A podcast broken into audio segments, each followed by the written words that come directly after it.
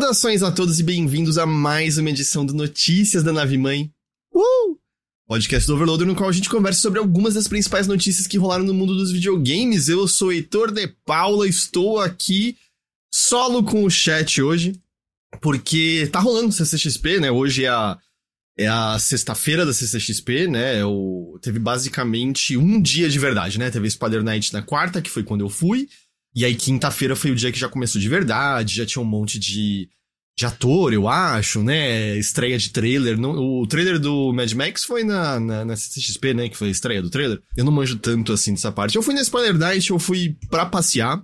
Eu fui só pra curtir. Eu não fui tantas vezes na CCXP ainda, então para quem foi aí é, vai ser tipo, ah, sim, Heitor, é assim mesmo, óbvio.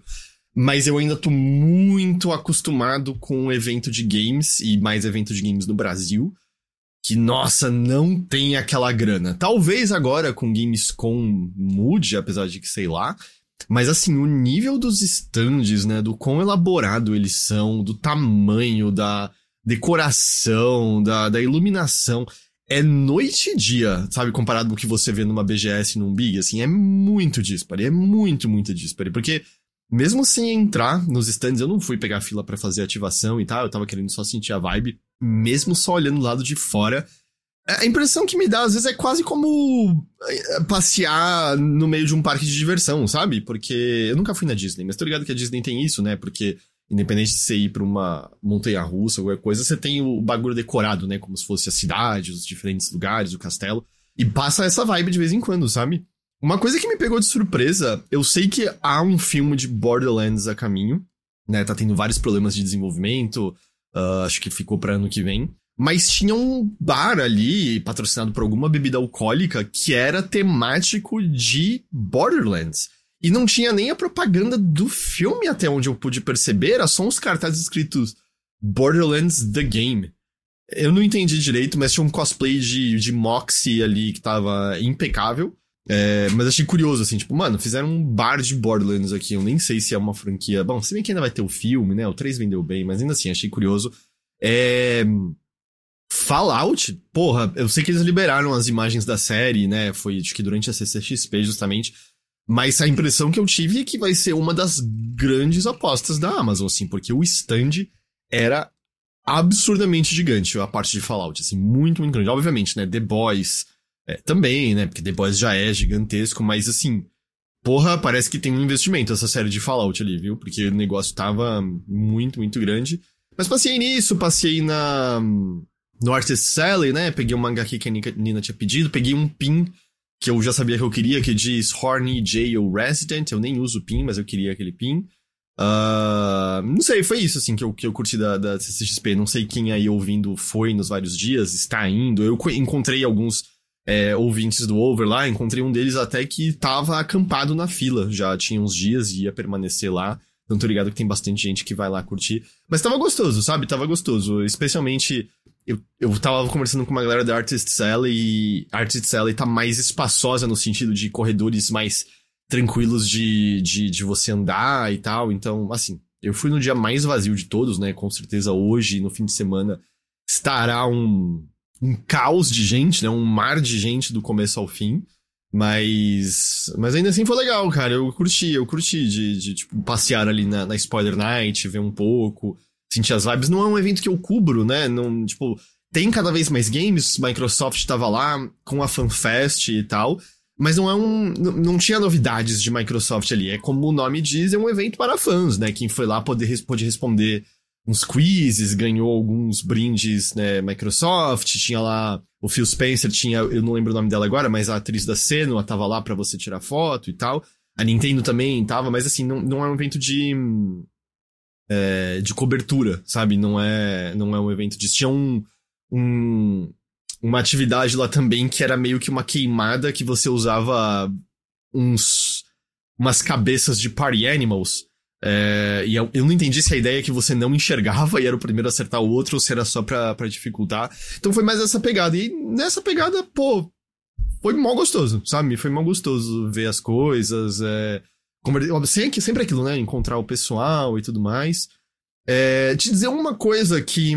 Eu vou puxar, puxar até um assunto que a gente já debateu bastante no, no Mothership, mas é uma das notícias, então queria pelo menos citá-la aqui, porque também, não sei, tem gente que ouve só notícias às vezes, que é parte, né, dessa, dessa organização, né, que o, o, Grupo Omelete faz parte e tal, né? O Grupo Omelete foi comprador do Big ano passado e agora o Big vai deixar de existir, vai virar Gamescom Latam a partir do ano que vem, dos dias 26 a 30 de junho, aqui em São Paulo mesmo, substituindo o Big. Uh, apesar de que a ideia é que o Big seja a área indie lá dentro, né? E a gente debateu um pouquinho no, no Mothership, eu repito só algumas coisas em que é óbvio que isso representa um crescimento enorme, né? Gamescom é uma das maiores feiras de, de jogos do mundo, e eu digo maiores em sentido de público mesmo, né? Eu tô ligado que tem outras enormes na China, é, Tokyo Game Show eu acho que ainda é bem grande em termos de público, a BGS obviamente é enorme de público, CCXP, apesar de não ser games, mas Gamescom tem um nome, certo? Gamescom é, é tem um nome, tem um peso, então a gente vai ver isso crescer, tanto que para quem foi na, no, na CCXP, o que é aquela área Magic Market, eles estão chamando, né? Que é uma área meio temática de meio medieval, eles botaram palha no chão, a iluminação é mais amarela, é tudo mais de madeira, tem uma área de board game ali. A Pipoca Nankin era naquele pedaço que tava, então quem correu ali, a, a, a Raquel, uh, ex-Pizza Planet, foi uma das pessoas que correu ali na entrada para conseguir autógrafo do, do Junji Ito, que era ali na Pipoca Nankin que ele tava. Mas pelo que me explicaram, eu não manjo tanto ali dos pavilhões, o Magic Market inteiro é onde rolou o Big, se não desse ano, o do ano passado. E ele é uma fração do tamanho do pavilhão da CCXP que eu não sei se uma Gamescom ocupa tudo isso, mas certamente ocupa muito mais do que um Big, né? Então a gente vai ver essa feira explodir assim de tamanho.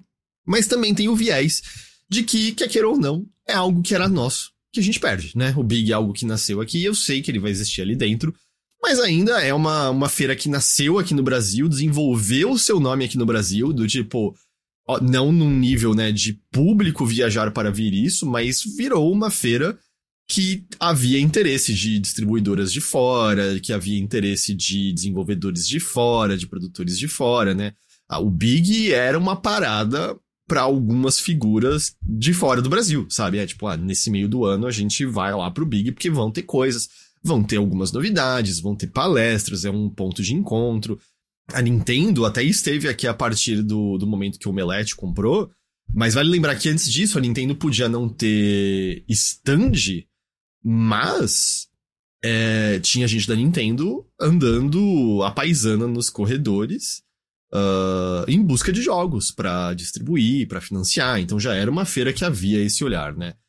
Gamescom pode mudar muitas dessas coisas, né? A identidade do Big pode ser que até exista em certa medida nesse pedaço dentro da Gamescom, mas Gamescom traz um outro aspecto de feira, certo?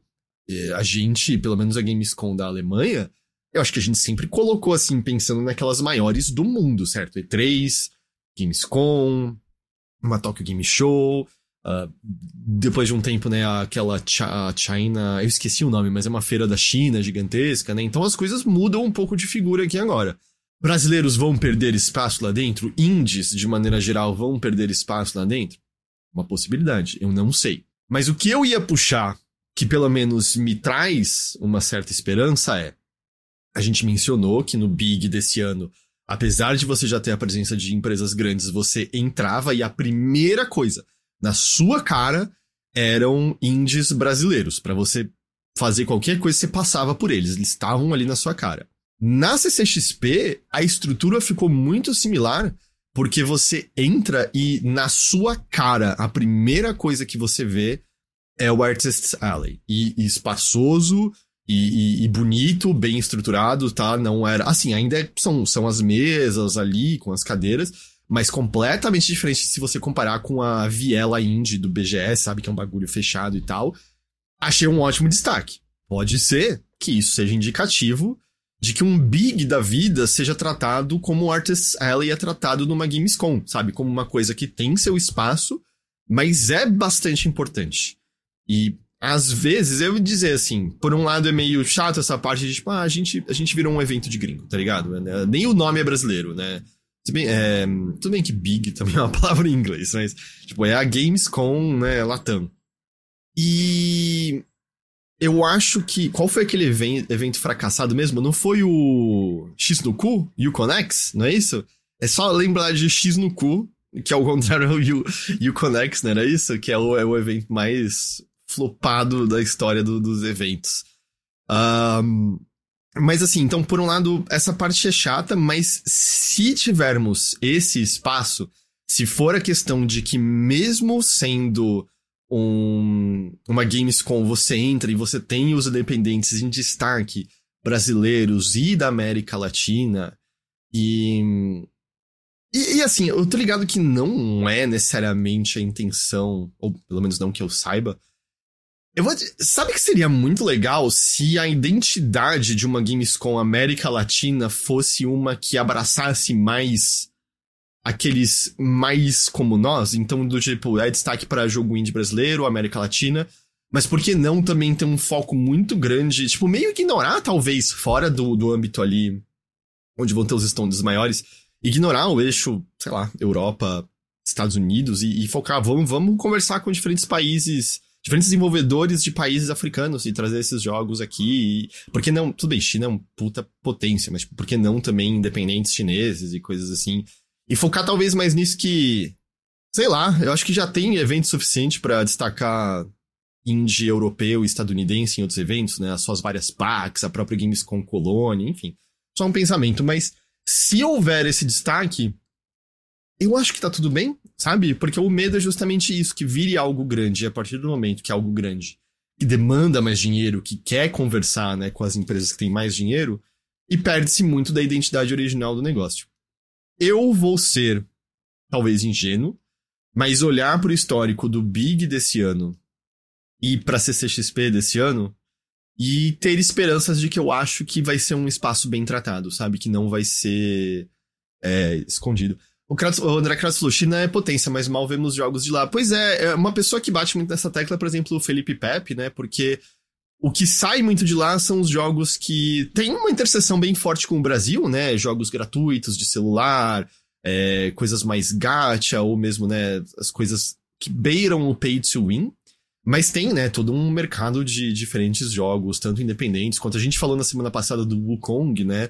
Mais no âmbito AAA e tal. Sem contar que, dentro em breve, a gente vai estar tá falando de jogos criados por figuras que a gente admira, né? Muitas delas japonesas, que estão vindo de empresas chinesas, basicamente, né? Então, é uma questão de tempo até isso estar mais na conversa, mesmo que a gente não mude muito o foco do tipo de jogo que a gente aborda, né? Aqui no Overloader, por exemplo. Mas então, repetindo informações, a Gamescom Latam, dia 26 a 30 de junho de 2024. E eu vou puxar aqui também o que uma boa tarde falou sobre o Phil Spencer e o Series S, porque, né, o tio Phil tava aqui na, na CCXP, lá pro FanFest de Xbox, tinha quitutes, tinha comes, tinha bebes. Te, dizer, assim, o stand de Xbox estava enorme, enorme, assim, eu, eu não sei se... Pode ser impressão por conta, né, de, de como ele foi montado. Eu tive a impressão de ser maior do que o que eu vi no, no BGS numas últimas vezes que eu estive lá. Pode ser impressão, pode ser também que só parecia que tinha mais coisas ali. Tudo bem que a Xbox sempre teve um stand bem grande e tudo mais, mas assim, tava enorme, enorme ali em, em a CXP. E aí, fizeram uma pergunta pro Phil Spencer sobre o aumento de, do de preço do Series S aqui no Brasil. Uh, né, acho que todo mundo lembra, teve basicamente um aumento súbito de mil reais que não foi verificado em nenhuma outra parte do mundo. E a resposta do Phil Spencer é uma aula de como você se besuntar em óleo e passar incólume pelas frestas que parecem mais impossíveis de serem atravessadas. Porque você percebe exatamente o ponto em que ele conseguiu enrolar o suficiente para encaixar a resposta pronta de, de PR, sabe? Ele não aborda em nada, em nada, nada, nada a questão do aumento de preço. É, é, é nível assim. Ele fala, ah, é, não, é difícil, mas é, é, o Brasil, né, é um país no qual a gente está há muito tempo, 17 anos, se eu não estou enganado, e eu sei que é uma, um público muito apaixonado, eles gostam muito da gente, eu agradeço demais todo o apoio que a gente teve com eles todos esses anos, E, no, e, e, vai embora nessa direção, tá ligado? Ele nem toca mais na questão do preço, o que é uma maneira, basicamente. A Microsoft não tem nada a dizer sobre isso. Mas ainda assim é, é, é chamativo, certo? Porque não foi um aumento de preço que é. Nossa, tornou um pouco complicado. É um aumento de preço que torna proibitivo para muitas pessoas, né? Porque o. Não foi, tipo, lá, como a gente viu o preço do mercado indo um mês a mês, que é meio caralho 7 reais uma caixa de leite, acho que eu vou levar uma em vez de duas. Bem que talvez um monte de gente também não tenha, fica proibitivo para muita gente, mas tô pegando o exemplo do videogame aqui. Uh, ele deu outras entrevistas além daquela que tá correndo pelo Twitter, foi a única que eu vi, Igor. De maneira geral, é, como eles não tiveram novidades, né? Eu, eu acho que uma coisa me parece clara. Eles fizeram toda uma parede envelopada de Hellblade 2, a atriz estava aqui, a data desse jogo vai ser anunciada no Game Awards agora, certo? É que, tipo, parece ser o tipo de coisa que talvez desse para ter um anúncio aqui. E talvez. Pode ser que, sei lá, nunca foi ideia. Pode ser que o Jeff Keighley, que brigou para ter o anúncio do evento dele, eu sei factualmente que já houve anúncios que rolariam em fim de ano em, no Brasil, em eventos no Brasil que não aconteceram porque o Geoff Keighley interferiu e foi fazer com que o anúncio fosse no Game Awards. Então, eu não sei, tipo, porque parecia muito pronto pra, pra, tipo, a data do jogo ser dada na CCXP e a Microsoft poder dizer que ela teve um anúncio na CCXP, trouxeram a, a atriz que também, ela nem é só atriz, né? Ela trabalha com engenharia de áudio, não é? Não sei, não sei se hoje em dia ainda também, ou se ela foi para ser plena atriz no jogo, mas Uh, não, não, parece curioso, assim, trazer a, a, atriz do jogo, não ter, tipo, nenhum tipo de, de, de entrevista, ter todo um destaque pro jogo e nenhuma novidade sobre ele? Posso estar errado, eu acho que a gente vai ver a data desse jogo no, no Game Awards. Vamos, vamos ver, vamos ver. Um, mas, assim, é, pra um cara que, no geral, eu aprecio as entrevistas, né, eu sinto que o Phil Spencer, para um CEO, é cândido, foi um bagulho, assim, extremamente decepcionante, porque, além de tudo, eu acho que reforça pra gente que a gente não vai ter. Não vai ter nenhuma explicação mais concreta, certo? De, de por que, que esse aumento aconteceu. Né? A, empresa, a não ser que haja algum furo de reportagem, alguém consiga conversar com fontes, alguma coisa. Eu acho que a gente só não vai ter a resposta disso, de, de por que, que houve esse, esse aumento de preço. Um... um dia o isso vai acontecer, Álvaro. Um dia o isso vai acontecer. Vamos lá, vamos voltar aqui mais pro início da pauta. E a Yubi achou um novo patamar de vazamento para seus jogos, né? Porque a gente já tá acostumado a muita coisa da Yubi vazar antes. É, já teve material promocional interno de, de, de, jogo não anunciado vazando inteiro, né? Com, tipo, toda a tática de marketing. Um, é, a gente já viu né, página de jogo vazada antes, vídeo vazado antes.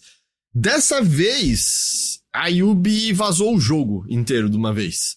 Porque eles lançaram um jogo não anunciado, que é um, uma edição de 20 anos, basicamente um remaster de Beyond Good and Evil, de aniversário de 20 anos. Uh, eles lançaram o jogo sem querer no serviço dele Ubisoft Plus, poucas pessoas notaram, porque ninguém assina esse serviço. E as pessoas não é que elas, tipo, viram na loja, elas conseguiram jogar. Elas baixaram e saíram jogando o jogo e tentando verificar o que, que eram a, os aprimoramentos e as diferenças. Tipo, algumas pessoas ficaram, tá rodando em 4K, hein? Tá rodando em 4K, tá em 60 quadros. Depois de vazar nesse nível e deixar claro que já tinha tido rumor disso lá pro meio do ano, mas depois desse vazamento, não teve jeito. A Yubi confirmou, né? Até porque estava na, nas mãos das pessoas, e aí falou: são melhorias dentro do que a gente espera. 4K, 60 quadros, alguns aprimoramentos em gráfico, em áudio, uh, sistema de autosave, etc. A Yubi então confirmou a existência, mas disseram que essa versão não é a versão final e que ela não necessariamente representa né, a, a versão que estará disponível para jogadores em 2024, no início de 2024, sem uma data mais específica. Eu tô achando também no Game Awards a gente vai receber a data desse jogo, deve ser, quer dizer, o anúncio oficial e a data que deve ser o quê? Janeiro, fevereiro, alguma coisa assim. É... Mas bagulho simplesmente vazou. Está, estava na, eu não sei se a Yubi deu um jeito de, de bloquear, ou se quem baixou consegue jogar e coisas assim. Mas. Tá aí. A edição de 20 anos de Beyond Good and Evil. Um bom jeito de você comemorar que esse jogo nunca vai ganhar uma continuação. A gente vai falar mais uma vez do assunto que tem marcado toda semana desse podcast tem um tempo. E eu, ingênuo, já mencionei algumas vezes que achava que final de ano, dezembro, as coisas talvez diminuíssem e não, não estão diminuindo. Uh, a gente mencionou aqui, eu acho que foi semana passada, que a Free Radical tinha boas chances de ter suas portas fechadas.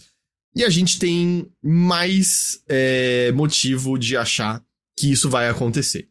Uh, mais uma vez, quem trouxe os detalhes foi o Video Game Chronicles, que foi quem trouxe a informação inicial sobre o possível fechamento da nova Free, Free Radical. Uh, e agora o site obteve um e-mail interno que veio de Lars Janse, não o Lars Wingefors, né, que é o CEO da Embracer. Lars Janse é o vice-presidente da PlayOn, que é uma subsidiária da, da Embracer. A estrutura da Embracer é confusa pra cacete, mas PlayOn tá lá dentro. É, então é tudo Embracer, tá? dizendo que a Free Radical já deve ser fechada, ou especificamente já pode ser fechada, agora no dia 11, daqui a 10 dias em relação ao dia dessa gravação, porque é o período. É, aliás, é a data que marca o, o, fim do período de consulta, que é aquele período de consulta que você tem que ter antes de demitir pessoas quando você está demitindo um número grande delas lá no, no Reino Unido, na Inglaterra. Uh, especificamente, a mensagem diz o seguinte: abre aspas. Ao nos aproximarmos do fim desse período de consulta e encaramos o potencial fechamento da Free Radical no dia 11 de dezembro, quero expressar minha gratidão pelo comprometimento de vocês e pelo trabalho incrível que vocês fizeram e continuam fazendo. Enfim, é ladainha de, de CEO. Mas, assim, a, apesar de ter esse, né, o possível fechamento daqui a 10 dias, uh, a Video Game Chronicles foi fazer uma pesquisa e desde que a notícia original foi publicada por eles semana passada, mais ou menos duas semanas atrás, 55 dos 100 empregados do estúdio, ou seja, mais da metade de quem trabalha no estúdio, atualizou seus LinkedIn para dizer que estão à procura de um novo emprego. Então, se essa Free Radical existir, a gente está dizendo então que é um estúdio que vai existir capado com menos da metade das pessoas que tinha lá antes acabou o estúdio. Essa é a verdade, acabou o estúdio. Um, outros estúdios do Reino Unido, como Splash Damage, desde que o fim da, da Free Radical foi meio anunciado, diz que qualquer pessoa que tenha perdido seu emprego ali uh, tem garantido uma entrevista na Splash Damage. Então, algumas pessoas talvez encontrem um caminho assim, mas quer queira ou não, vai ser vão ser pessoas perdendo seus empregos, né? E o fim de um estúdio. Mais um estúdio, basicamente. Uh, e isso não é tudo derrocada da Embracer nessa semana. A Fish Labs é o mais novo estúdio a sofrer demissões. Era um estúdio que tinha 95 pessoas e aproximadamente 50 perdendo seus empregos. Ou seja, é mais um estúdio capado pela metade. Acabou o estúdio como ele era. É, o estúdio foi responsável por aquele Chorus, aquele Shorves, lembram? é, que, que usa a grafia de, do latim e o EMV, aí todo mundo ficou Shorves, Shorves, e era Chorus. É, e ajudou com ports de jogos da Embracer, como uma versão de Switch do Saints Row the Third e o Saints Row 4. Eles tiveram essas demissões porque o projeto deles, autoral, foi cancelado, que é uma coisa que Embracer disse que ia fazer aos montes ali. E agora, com esse estúdio diminuto, eles vão basicamente virar um estúdio de suporte dos outros desenvolvimentos rolando na Embracer. E a Unity, depois de tipo, já ter demissões nesse ano, depois de toda aquela lambança com a mudança de cobrança deles, anunciou que está encerrando seu acordo com a Weta, aquela empresa de efeitos digitais do Peter Jackson. A Unity comprou uma parte da UETA em 2021 por 1,6 bilhão de dólares. Lembra quando o dinheiro estava chovendo, todo mundo trancado em casa, consumindo mais videogames, etc, etc.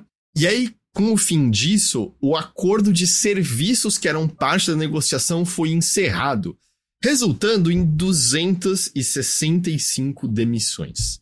E a Unity também está no processo de fechar escritórios em 14 localidades e também de diminuir o tamanho de alguns outros desses escritórios.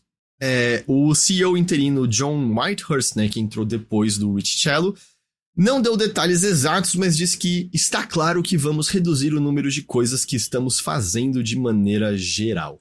Uh, a Unity ainda pode usar a tecnologia adquirida pela UETA, lá em dezembro de 2021. A UETA, é claro, também. Mas assim, gente, 2021. 2021 foi ontem. É, e ainda mais que foi dezembro, não completou 10 anos. É, da Embracer, o que, que, a gente tem mais a dizer? Fora, né, que eu acho que até teve uma, uma investigação e o Lars Wingeford não foi visto como um CEO que, né, errado, ele não vai ter nenhum tipo de punição imediata por conta disso, mas assim, para além da, da, da Embracer ser claramente um, uma empresa sem gerência, como é que você faz uma compra de 1,6 bilhão só se ia ser. Não tem como esse ser o plano o tempo todo, né? Foi 100% a Unity num momento de expansão, não pensou em porra nenhuma direito, a partir do momento que as coisas mudaram. A Unity tá com problemas, né? Ela não teria também proposto aquelas mudanças se ela também não tivesse mal, mal, mal. Mas, tipo. A André falou, isso ainda é reflexo da pandemia, por conta do crescimento delas lá.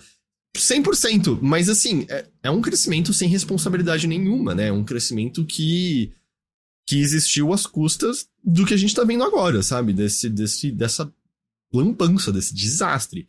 Tipo, olha isso, tudo que a gente. Tudo que eu acabei de citar acontecendo na segunda quinzena de dezembro.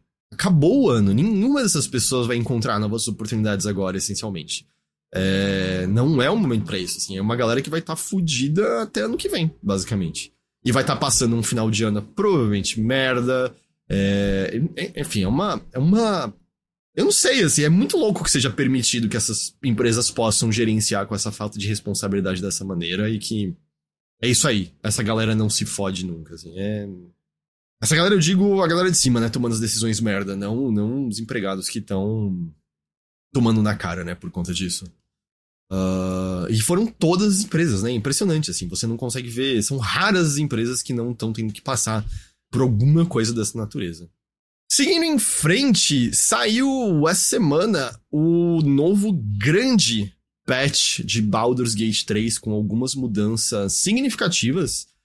Eu acho que a maior delas é que agora tem como recrutar a Mintara sem você seguir o caminho de assassinar os refugiados Tiflins. Para quem não jogou nada de Baldur's Gate 3, a Mintara é provavelmente a companheira que as pessoas menos vão ver, porque, pelo menos como originalmente concebido, você só tinha como recrutá-la se você segue um caminho extremamente maléfico, sabe? E, de maneira maniqueísta mesmo. É sair assassinando geral, é apoiar o domínio da mente das outras pessoas, é a como é o nome da. É, não é The Chosen One, the, como é que eles chamam no jogo? Eu esqueci agora. E, e eventualmente até acharam uma maneira que você tinha de recrutar a Mintara sem cometer o assassinato do, dos Tiflins, mas envolve uma série de especificidades de usar é, polimorfia na Mintara, transformá-la num bode, aí puxa o personagem desse lado. Enfim, é um monte de confusão. E aí agora a Larian implementou uma maneira, e eu achei interessante que não é uma maneira facilmente descoberta ou facilmente executada, a não ser que você siga essa direção, que é você agora tem que desacordá-la. Você nocauteia ela em vez de dar um golpe fatal nela. E aí ela aparece viva na torre do ato 2. E aí a partir daí tem como você recrutá-la mesmo que você não tenha matado os Tiflins. O patch novo também adiciona novos epílogos, que era algo que a Larian já tinha mencionado anteriormente. Eu acho que ela já tinha até. Ela já tinha lançado um epílogo aprimorado da Carla, que não tinha, que era, acho que, o personagem o epílogo mais fraco de todos, bem, bem decepcionante, segundo os jogadores e tal. É...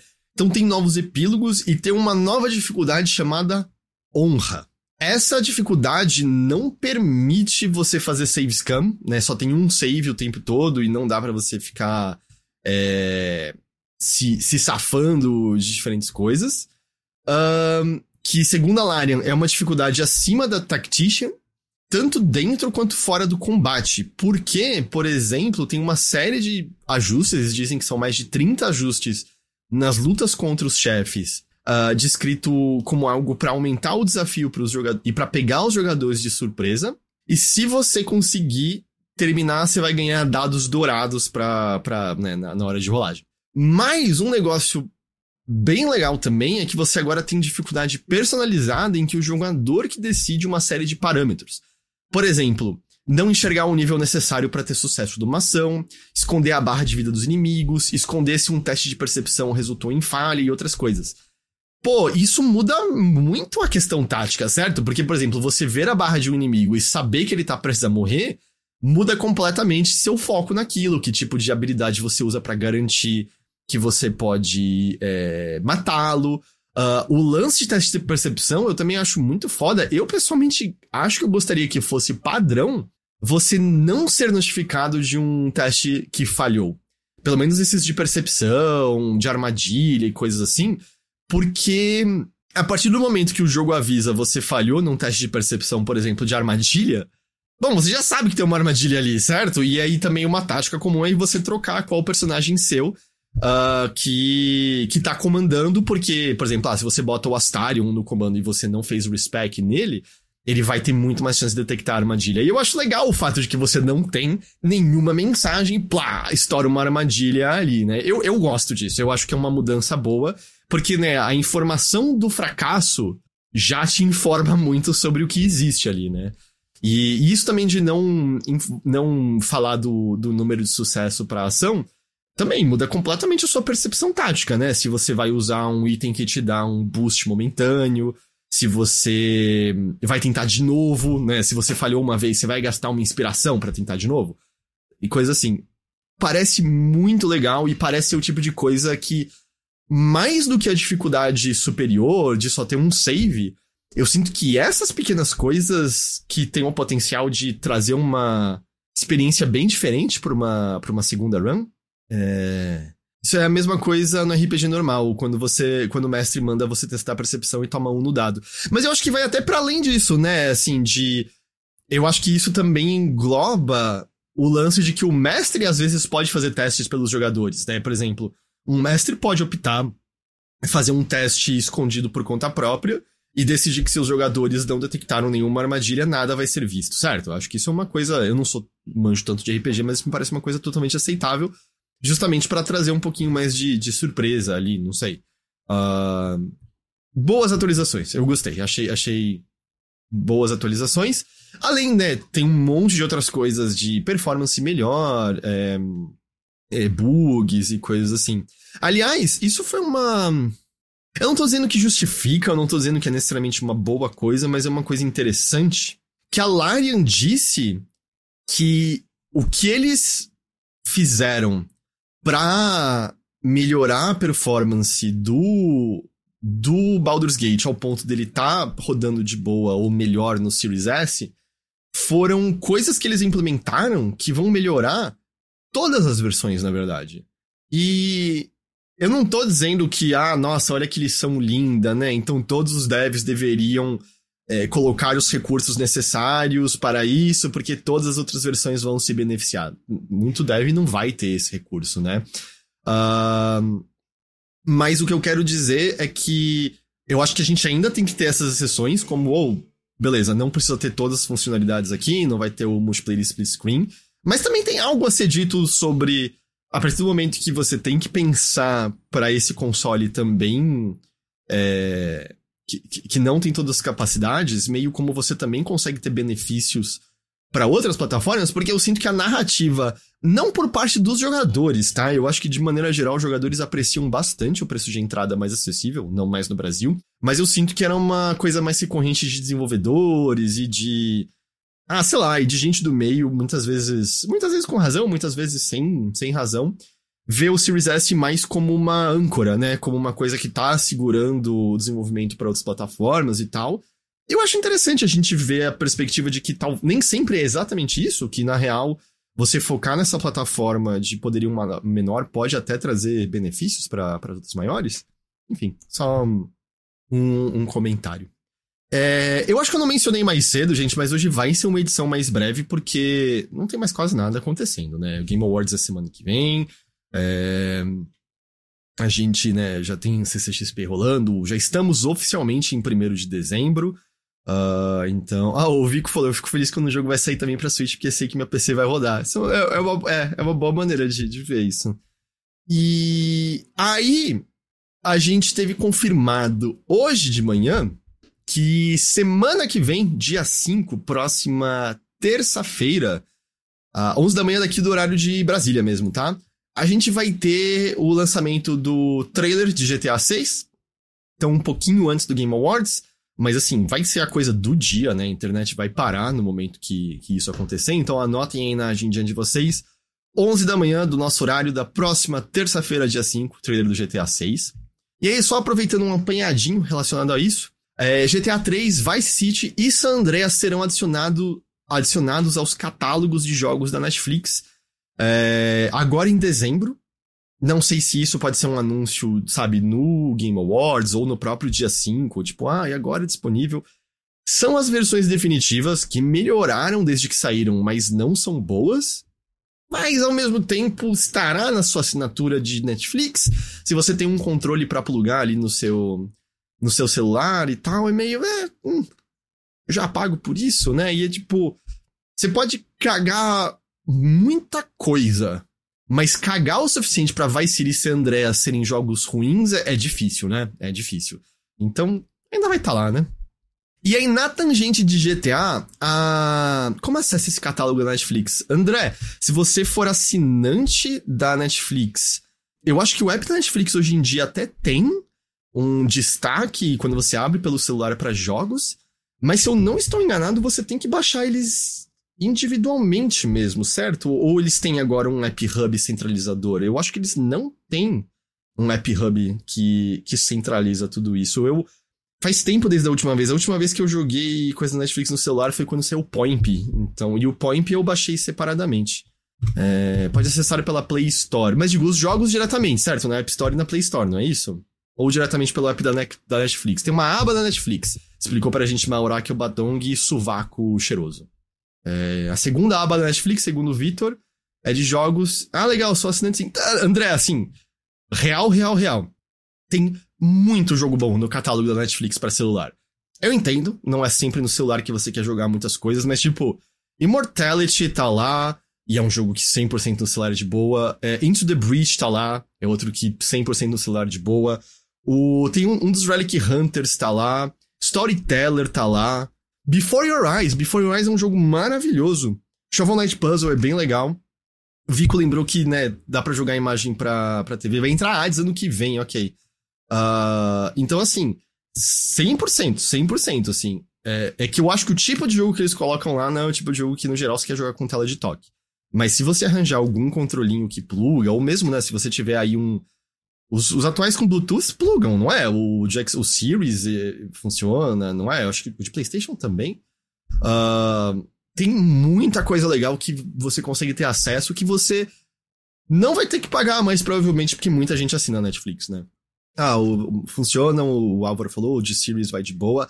Real, real, a pior coisa é, ah, ok. Hora que só adicionou que tem jogadores mobile dizendo que o Immortality tá cheio de bugs e mal otimizado. Então, nem todos. Mas, real, real, a pior coisa da parte de jogos da Netflix é o marketing da Netflix em relação a isso, assim. Porque é um bagulho que você não tem que pagar a mais.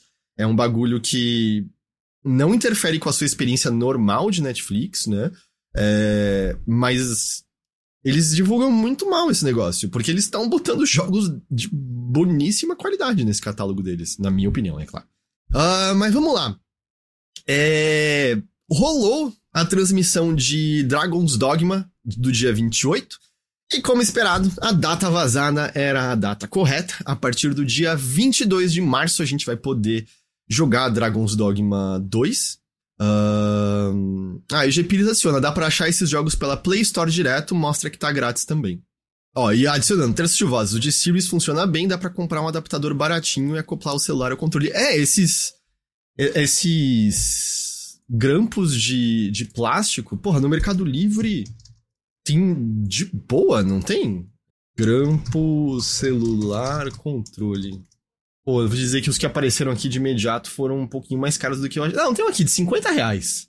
Eu não tenho a menor ideia da qualidade. É que isso aqui veio um controle. Na real, o que você só quer é o grampo, né? em vez de do, do controle em si, né? Mas, mas tem, tem, tem muita coisa. Tem. Eu lembro que a última vez que eu fui procurar coisas para grudar no controle, tinha até um bagulho que você plugava no controle e para encaixar nele, vamos chamar de um, um cigarrinho que você mesmo fez? Tinha no Mercado Livre também. Eu acho que a coisa mais louca uma vez que eu tinha visto era um suporte para mangueira de narguile. Você podia deixar a mangueira do narguile preso no controle para usar com o seu narguile. É isso. Ah, pô, o pessoal mandou aqui.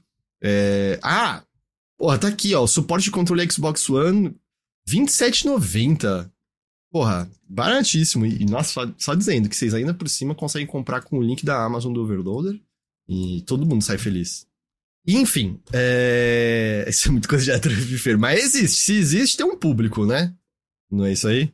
Heitor, gera o link. Já gerei. É esse aí no, no chat acima de você, Rodrigo Fernandes. Oh, tô, aqui, é, aqui é velocidade. Aqui é velocidade.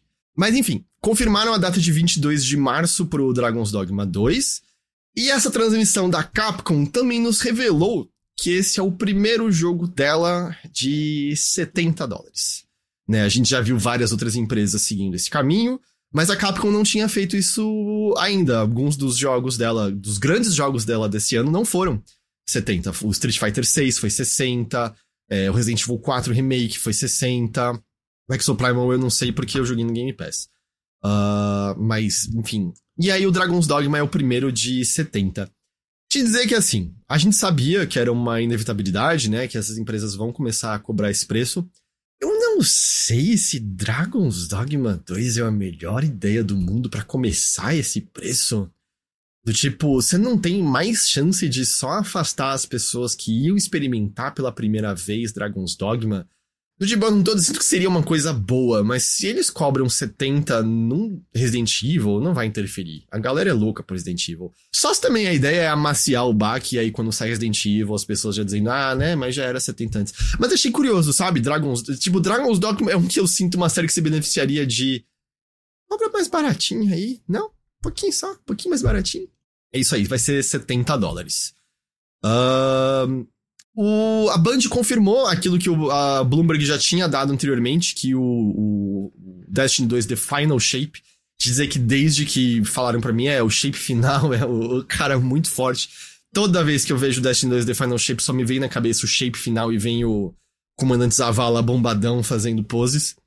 É... Então, o Felipe Red falou, acho que Dragon's Dogma tem uma fanbase muito fiel, mas para novos fica difícil. A minha dúvida é essa, eu acho que a base de fãs fiel comparece. Mas eu não sei se ela é grande o suficiente. É, esse é meu único problema, sabe? Porque eu sinto que a gente já teve o. a queima lenta com o primeiro Dragon's Dogma, certo? Foi um sleeper hit, como o pessoal chama. E o Dragon's Dogma 2 eu sinto que tem o potencial de não, ser um hit hit. Uh, mas eu, sei lá, na minha cabeça, ou talvez o pessoal vai comprar, né?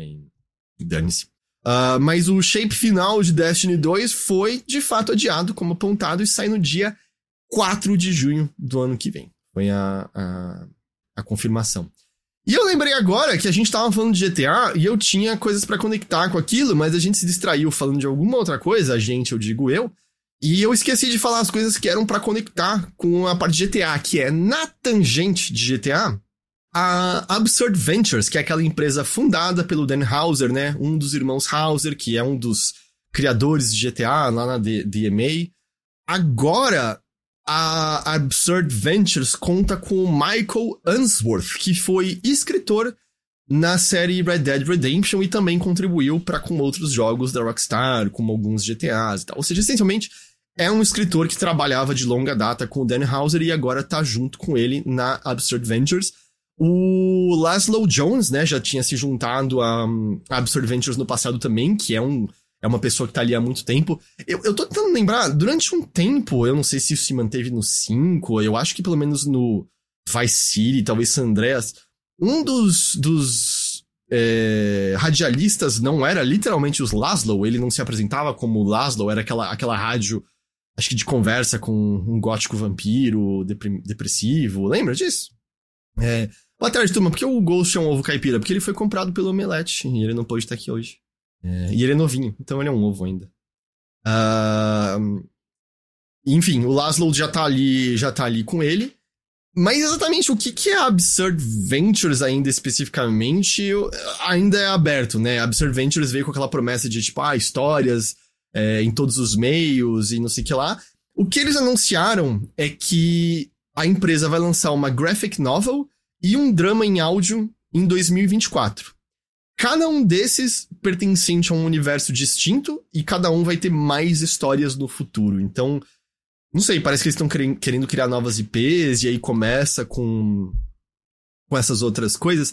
Eu te dizer que eu eu não acho que é uma estratégia ruim no sentido de, óbvio que eu acho que você vai ter um efeito maior se o seu histórico é ter feito GTA, né? Mas eu acho que é um tipo de marketing, especialmente se você estiver trabalhando com uma nova IP, que eu acho que te dá uma certa abertura para as pessoas conhecerem antes de terem que desembolsar muita grana num jogo, porque qualquer jogo vai demorar muito para ser feito, e a gente sabe dos riscos com uma nova propriedade. Não é barato fazer uma graphic novel, não é barato fazer um drama em áudio, mas é consideravelmente mais barato do que fazer um jogo e ainda mais dado provavelmente o o tipo de orçamento que um jogo que um Dan Hauser vai, vai, vai querer para um jogo dele, né? Eu acho interessante que com isso você já apresenta esses novos universos para essas pessoas, possivelmente apresenta novos personagens, e a partir do momento que o jogo tá ali, você já tem talvez uma conexão, se for bem feito, né? De uma maneira cínica, é tudo marketing transmediático, eu sei, mas é que me parece uma maneira, talvez, de você poder apresentar novas IPs e diminuir, talvez, um pouquinho o risco de algumas coisas é, dado o preço que você que custa fazer videogames. Uh, mas eu também não acho que preço é um problema que uma figura como Dan Hauser tem, né? E a empreitada do Leslie Benzies, acho que algumas pessoas é, devem lembrar do I Need the Bands, Give Me the Bands, uh, que era o cara que meio que ajudava a fechar as coisas ali, né, na, na Rockstar. E ele tá fazendo aquele Everywhere, que pelo que a gente entendeu agora é meio metaverso, meio meio Roblox, meio que o Fortnite é hoje em dia, né, com a parte criativa e tudo mais. Vai ter um alvo fechado em breve, a partir do dia 5 até o dia 18. Quem ouvindo aí tiver interesse em tentar participar, você pode se inscrever no site oficial e aí quem sabe a gente vá ter uma ideia, mínima que seja, do que que é Everywhere.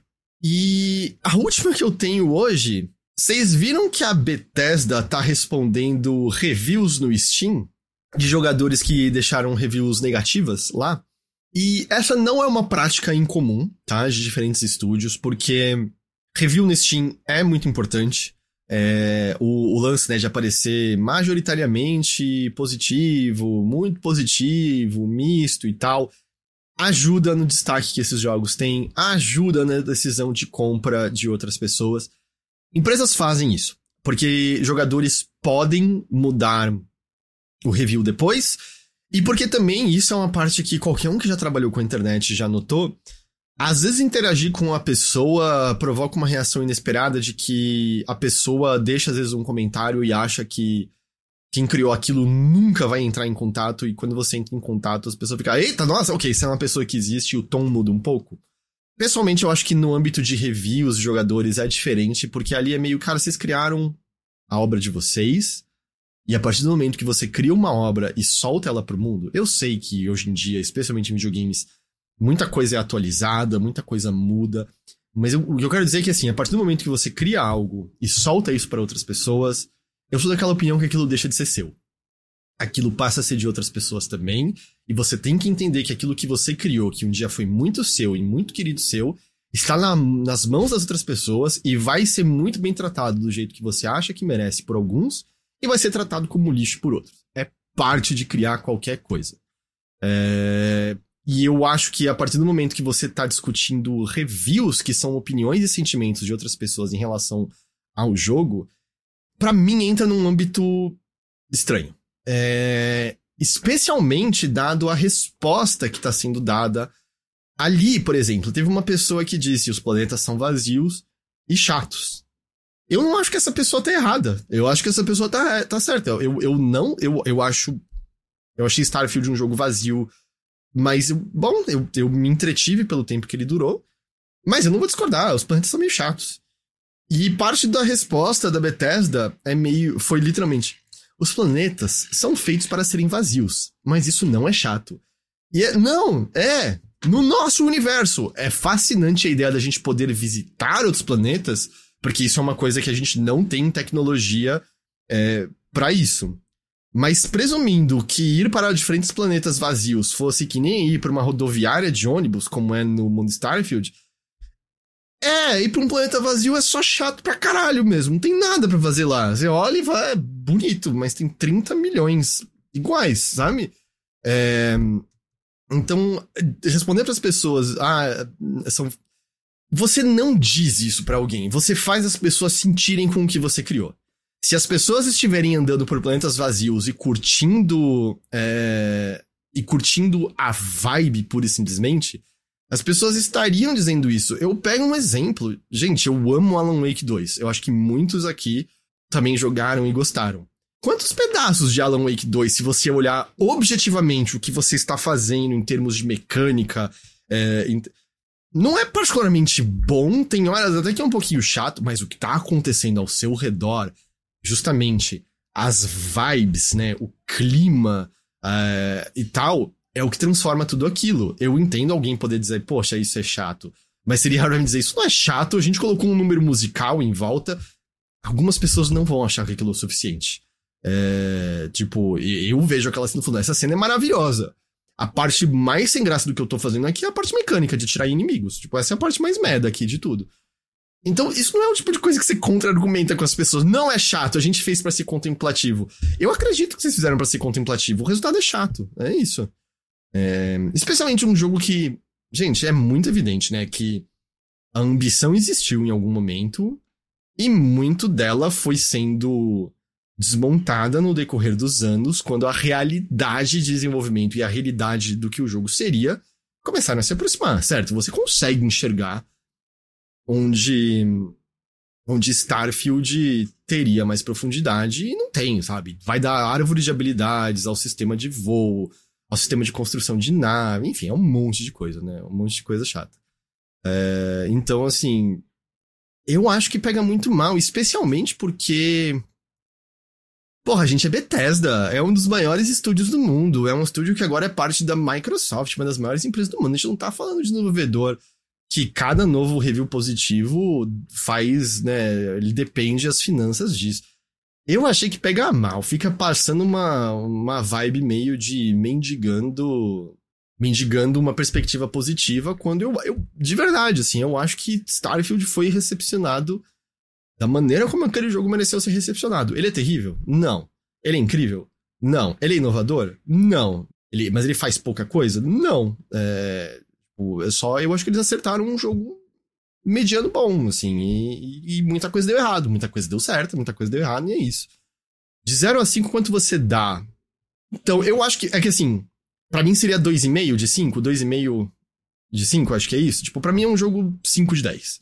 É, ou se você quiser usar a escala que, que muito site de review usa, é tipo 7 de 10. E vou deixar claro, tá? Antes que alguém fique. Tipo, essa é uma nota que eu daria pra Spider-Man 2 também, tá? É... é... E... Mas, de novo, isso é a minha. É a, é a minha perspectiva, ok? É a minha perspectiva. Enfim. Mas é que eu não acho que a minha perspectiva tá muito longe do que as pessoas sentiram também, né? Teve gente que amou, teve gente que desgostou, enfim.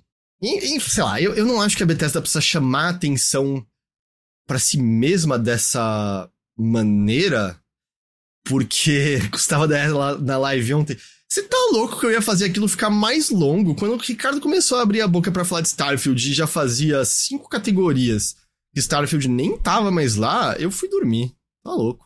Tipo, eu não acho que a Bethesda precisa chamar essa atenção para si, porque é bem na verdade que chamando a atenção para si com esses reviews que só respondem a coisas positivas, Porra, a impressão que dá, coisas negativas, aliás, perdão, a impressão que dá, a gente só tá chamando atenção de novo pro fato de que o jogo não foi particularmente bem recepcionado, né, pelo público.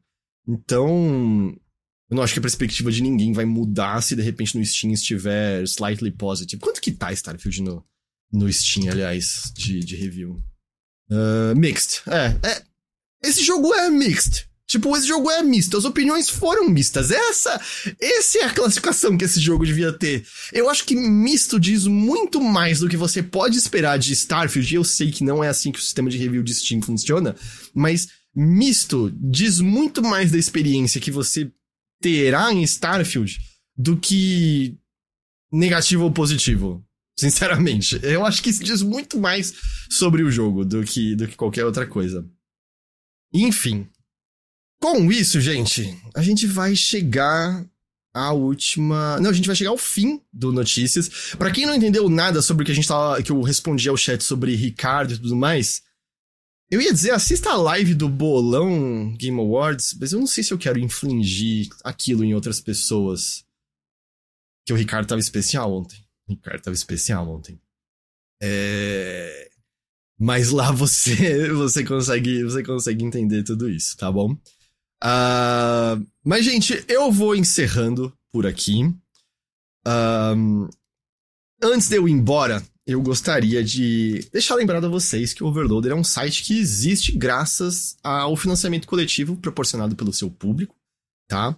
É, orelo.cc, que agora eu tô ligado, né? Agora que o jogabilidade tá lá, o nome está em voga. Então, se você migrou pra lá, ei, o, o Overloader está, tipo, há uns dois anos na Aurelo, ou um ano, sei lá. Cola lá, apoia o Overloader na Aurelo, aurelo.cc barra Overloader. É... Apoia.se barra Overloader também. Uh, o PicPay, né? Além, é claro, de todas as subs que a gente ganha na, na, na Twitch. Uh, ouvi pelo Orelo que pinga algo. Sim, sim, ouvi pelo Orelo dar dinheiro pra gente, mas de verdade, de verdade, assim. Porra, você já vai ouvir a gente. Você ouve onde você achar mais legal. Se você achar que, mano, pra mim, Mothership tem que ser no meu Zune, vai fundo, é no seu Zune então. Tipo, onde você quiser, é, é isso aí. Mas de fato, sim, a cada play na Aurelo a gente, a gente ganha um, um, um trocadinho. Uh, deu os podcasts de graça pro Ricardo? Como assim deu os podcasts de graça pro Ricardo, Heitor? Não entendi. Mas, enfim, é essa campanha de financiamento, é essas campanhas que são o que mantém o Overloader, né? A gente tira um extra muito legal com nossos links filiados, como da Amazon, da nuvem, mas são as campanhas, eu sinto que faz um tempo que eu não dou uma essa, essa reforçada aqui. Então, então é isso, assim, vai que fim de ano as coisas estão um pouco melhores. Ei, torna-se um apoia, apoiador do Overloader, isso faz toda a diferença do, é, do mundo pra gente. Ele, Ricardo pediu pro app os podcasts exclusivos de graça.